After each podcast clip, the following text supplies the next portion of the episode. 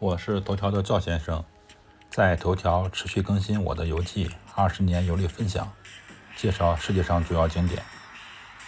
本篇文章共有四张照片。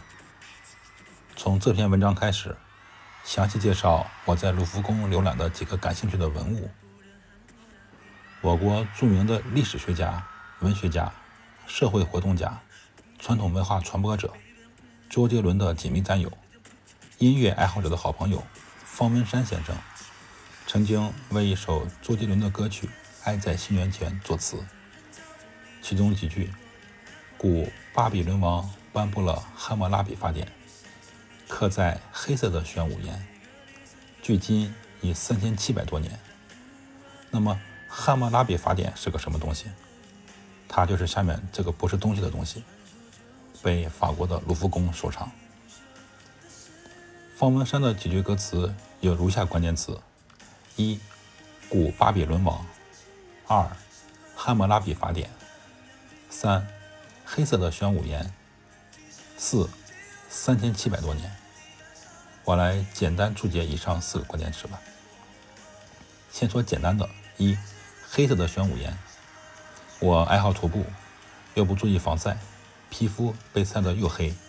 不过和汉谟拉比法典在一起对比，我肤色还算亮丽。知识点一：玄武岩是一种火山石，大部分呈黑色，密度高，耐腐蚀、耐磨。古代一般用玄武岩做雕刻的底料。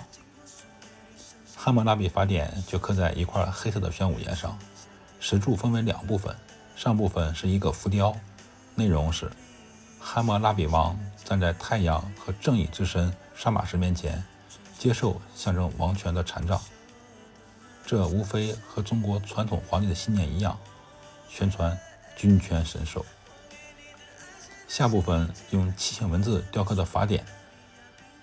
我在浏览的时候，这个汉谟拉比法典临墙放置，文字那一面我无法拍照，只能使用头条的图片给大家欣赏一下。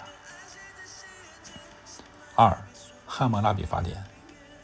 我们在历史课上学过，汉谟拉比法典是大约在公元前一七七六年颁布的第一部比较完整的成文法典。法典使用楔形文字刻在石碑上。该法典于二十世纪初在伊朗南部一个被称为苏萨的古城旧址出土。因为法典是法国法国考古学家挖掘的，它被保存在卢浮宫。汉谟拉比法典是世界上最早的一部较为系统的法典，由巴比伦王汉谟拉比颁布。汉谟拉比令人把他的意志记下，制成法律条文，刻在一个高大的石碑上，竖立在巴比伦马杜克大神殿里。这样一来，所有人就知道了违反法律的规定将会受到什么样的惩罚。汉谟拉比法典正文包括二百八十二条法律。对刑事、民事、贸易、婚姻等制度都做了详细的规定。按照现在的法律知识来说，这部法典就是案例法的依据。也就是说，古巴比伦王国实施的是案例法。知识点二：我们熟悉的“以眼还眼，以牙还牙”这句话，就源自于汉谟拉比法典。三。古巴比伦王汉谟拉比法典名字来源于古巴比伦王汉谟拉比，他是古巴比伦王国的第六任国王。通过连绵多年的扩张战争，他将巴比伦的统治区域扩展至整个两河流域，使巴比伦王朝达到鼎盛。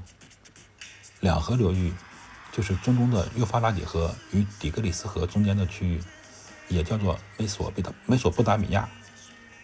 位置就和现在的伊拉克差不多。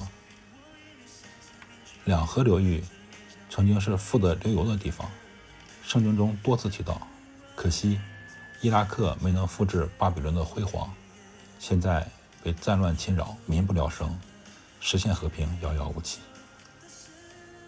四三千七百多年，汉谟拉比法法典颁布于公元前一七七六年。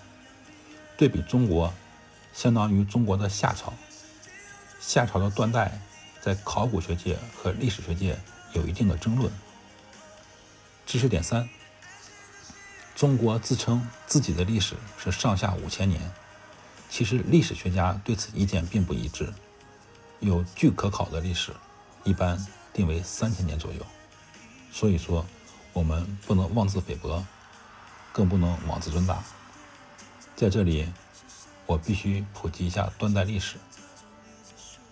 我国出土一部书，叫《竹书纪年》，上面有句话，叫做“翼王元年，天再旦于正”。天再旦，翻译成白话文就是天亮了两次。在太阳刚好在地平线上的时候，突然发生了日全食，这时候天黑下来。几分钟后，全食结束，天又一次放明，这就是天亮了两次，也就是天再旦。翼王元年，天再旦于正，指的是公元前八百九十九年四月二十一日凌晨五时四十八分发生的日食，陕西一带可见，而正是今天的陕西华县或者凤翔。所以，我国历史界有一个观念。中国有文字记载的历史，至少起源于公元前八百九十九年。所以说，中国的历史是上下三千年，毫不夸张。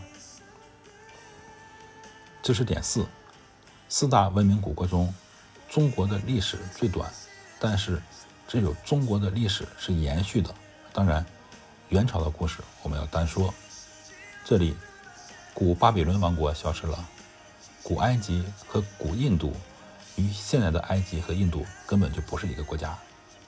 从这一点来说，作为一个中国人，还是值得骄傲的。至少，我国东边半岛上南端那个国家和我们根本没有什么可比性。那么总结一下子，如同歌词所述，当古文明只剩下难解的预言，传说就成了永垂不朽的诗篇。仅将这篇文章送给我爱的人和爱我的人，期望我们的事迹从故事变成历史，从历史变成传说。赵先生，二零二零年五月八日。